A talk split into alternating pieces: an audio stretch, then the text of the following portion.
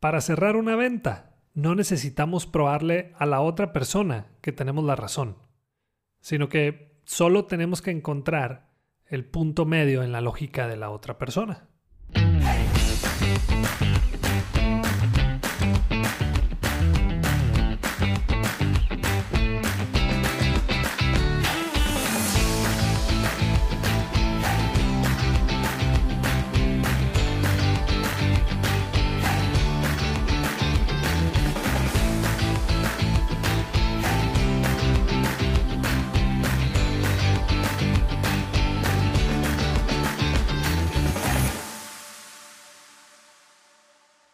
Este es el episodio 39 de Bueno, Bonito y Valioso y yo soy Daniel Rodríguez de la Vega, conferencista internacional, fundador de Creces y host de este podcast.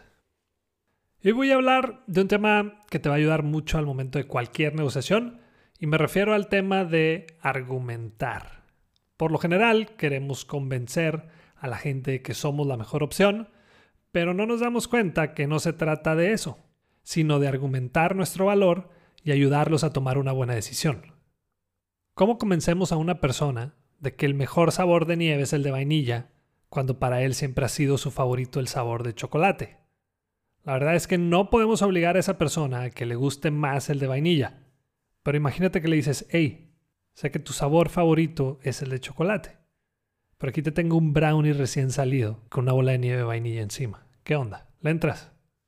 Si te fijas, no estoy buscando convencerlo, solo le estoy dando información de valor para que él tome una decisión. O sea, se lo estoy poniendo sobre la mesa. Lo mismo aplica en las ventas y en cualquier negociación que hacemos todos los días. No se trata de convencer, se trata de influir en él. Cuando mi hijo me decía que no quería ir a la escuela, yo nomás le contestaba, entiendo que no quieras ir, porque yo también estaba igual. Pero ya llegando a la escuela, pues yo me emocionaba porque veía a mis compañeros y empezamos a jugar y listo. Su cara cambiaba, su actitud cambiaba y no volvía a comentarse el tema. Ahora, me ha tocado escuchar algunas respuestas que utilizan los emprendedores o vendedores cuando el cliente les da una objeción y te las voy a mencionar, pero también te voy a decir lo que realmente significan esas respuestas para el cliente o prospecto. 1. La típica y la más utilizada. ¿Comparado con qué? Un cliente nos dice, ¿por qué tan caro? Y le contestamos eso. ¿Qué tiene de malo una respuesta así? Pues es como si le estuviéramos diciendo, ¿estás tonto?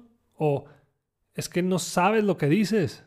Si esa persona se le está haciendo caro, puede ser por muchas razones, pero la principal es que no ves suficiente valor en ese producto o que no tienes un diferencial por, por el cual esa persona diría, órale, pues sí, lo vale, ok, me lo llevo. Número dos, pero si somos más baratos. Aquí es cuando un cliente nos dice, oye, ¿y hay manera de que me lo dejes más barato? Si le contestamos de esa manera, significa que no somos valiosos. Y cuando digo valioso, no necesariamente me refiero a un precio más alto que la competencia. El ser valioso no significa que tengamos un precio elevado. Solamente significa que lo valemos o que lo vale. Por ejemplo, hace poco Netflix nos subió los precios. Y la gente no dejó de pagar la mensualidad, o la mayoría de la gente no. ¿Sabes por qué? Porque si tú sacas cuentas de cuánto te sale ir al cine a ver cada una de las películas que puedes ver en Netflix o rentarlas en otra plataforma, la verdad es que te sale más caro que la mensualidad de Netflix. O sea, lo pagas porque lo vale, tan sencillo como eso. Además, el cliente prefiere pagar más y saber que está tomando la decisión correcta que pagar menos y equivocarse. Número 3 mejoramos cualquier cotización. Otra muy utilizada y es más, hasta lo anuncian como si fuera un diferencial. ¿Cuál es el problema con esta respuesta? Pues que solitos nos estamos ahorcando. El ser barato o estar dando y dando descuentos es el último refugio de los negocios o personas que no quieren mejorar. Mejorar cualquier cotización solo te va a llevar a lo mismo, a tener que competir en precio. Número 4. Tenemos un buen servicio. O sea, un cliente tal vez nos dice, pero ¿por qué tan caro? Y nosotros contestamos, es que tenemos un buen servicio. En buena onda, el servicio no es un diferencial. Esto ya lo he dicho y decir que tienes un buen servicio es como si una gasolinera nos dijera, cargamos litros completos. Un buen servicio ya debe ser de ley, ya debe estar incluido. Así que mejor te recomiendo decir que parte del servicio es lo que te hace diferente. La rapidez o sencillez, la buena atención o la manera en cómo solucionas los problemas de tus clientes. Número 5. Es que tenemos más de 40 años en el mercado. Queremos convencer a un cliente de que nos compre con esa respuesta después de su objeción. No sé a ti, pero a mí cuando me dicen que tienen más de 40 años en el mercado, lo primero que se me viene a la mente son las largas filas de las oficinas de gobierno y con un sistema de cómputo muy lento. No digo que no sea importante que tengas tanto tiempo en el mercado, pero mejor puedes hablar de la eficiencia y del problema que resuelves. Número 6. Tengo clientes que pagan más. Por más que nos estemos saboreando contestarle eso al cliente, pues no, es lo más correcto. Por lo general, esta se da porque un prospecto nos dice, es que ya me lo dan más barato o tengo un conocido que me lo da más barato. Y si te están diciendo eso, puede ser por dos cosas. Que estás yendo al cliente equivocado o que no tienes un diferencial bien definido. Y eso no es culpa del mercado, es tu culpa.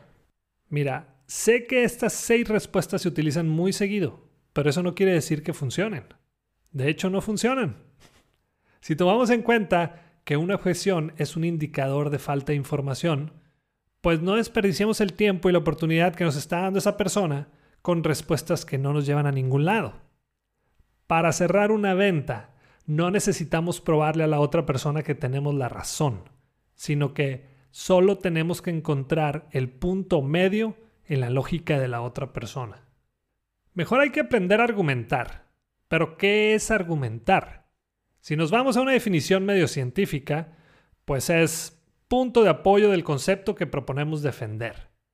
Ponte a pensar en ese tipo de ocasiones cuando estamos en una reunión y todos están hablando casi al mismo tiempo, dando su punto de vista y de repente todos se callan. Porque uno de los asistentes argumentó muy bien su respuesta o lo que estaba defendiendo. Es cuando nos quedamos pensando en, a la madre, es cierto. Y muchas veces la otra persona ya no tiene una respuesta de regreso. En pocas palabras, es darle información de valor a esa persona para que tome una decisión inteligente. Así que ahí te van dos reglas para argumentar como todo un profesional. Regla número uno. Siempre muéstrate de acuerdo con lo que la otra persona te dice.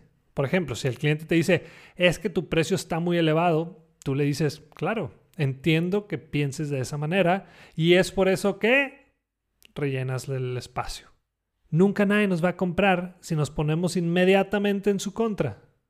Y la segunda regla es que aceptes lo que vales con mucha seguridad y con mucha dignidad.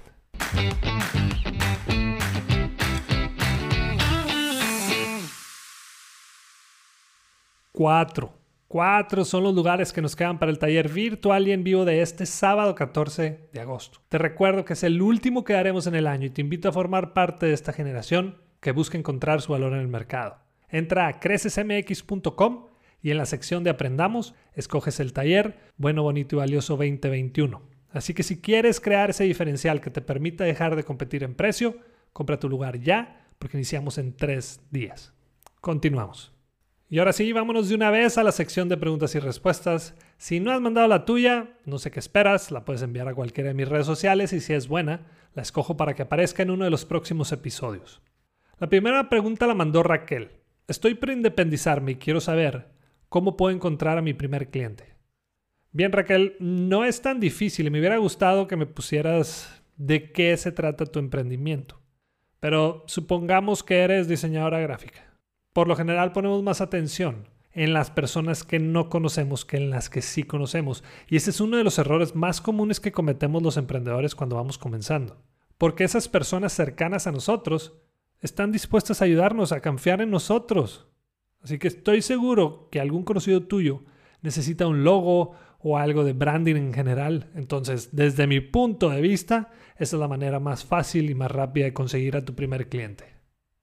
La segunda pregunta es de Edgar y dice, ¿qué piensas de las empresas que le ponen tope a las comisiones de sus vendedores? Obviamente estoy totalmente en contra.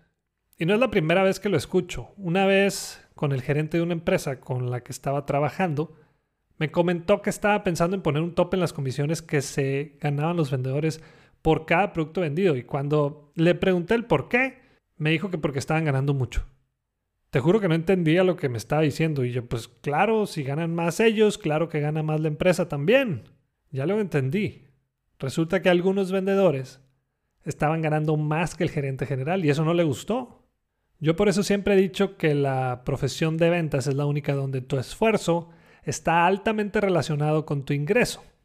Si le ponemos un tope a nuestros vendedores, lo único que vamos a lograr es que se vayan a otra empresa, se vayan con tu competencia, donde sí los valoren, o que esos vendedores se queden, pero digan, pues ¿para qué me esfuerzo consigo nuevos clientes si no voy a ganar más? Mejor me quedo con estos y listo. Y la tercera pregunta es de Armando. Voy entrando al área de ventas en una empresa de aceites para automóviles y tengo un problema. No me gusta prospectar, pero sé que soy muy bueno en los cierres. ¿Qué se hace en estos casos? Ahí te va. La prospección es algo que, que, nos tiene que gustar, simplemente es algo que tenemos que hacer. Nos guste o no. Puedes ser muy bueno en cierres, pero si no traes clientes, ¿cómo los vas a cerrar? Los más grandes vendedores que yo conozco son esos que dominan de la A a la Z el proceso de venta. Claro, hay parte de ese proceso que se les dificulta más que otros, pero te lo repito, la prospección no te tiene que gustar, simplemente lo tienes que hacer. Así que busca todas las maneras de prospectar. Ahora, puedes utilizar el cara a cara, creando contenido en las redes sociales, por LinkedIn, por referencias, eventos de networking, que ahora también se pueden dar de manera digital, un blog, email marketing, etc. Solo piensa en qué puede ganar esa persona con escucharte. Es todo. Te puedo asegurar que poco a poco vas a ir perdiendo ese miedo que le tienes al prospectar. Y listo, concluimos un episodio más. Quiero agradecerte, quiero agradecerles a esas personas que mandan sus mensajes con agradecimientos, también con recomendaciones y con sus preguntas para el episodio. De verdad, los tomo en cuenta. Por último, si te gustó este episodio, compártelo con tus conocidos, compártelo también en tus redes sociales, porque estoy buscando llegar a más personas y empresas para que puedan encontrar su propio valor en el mercado.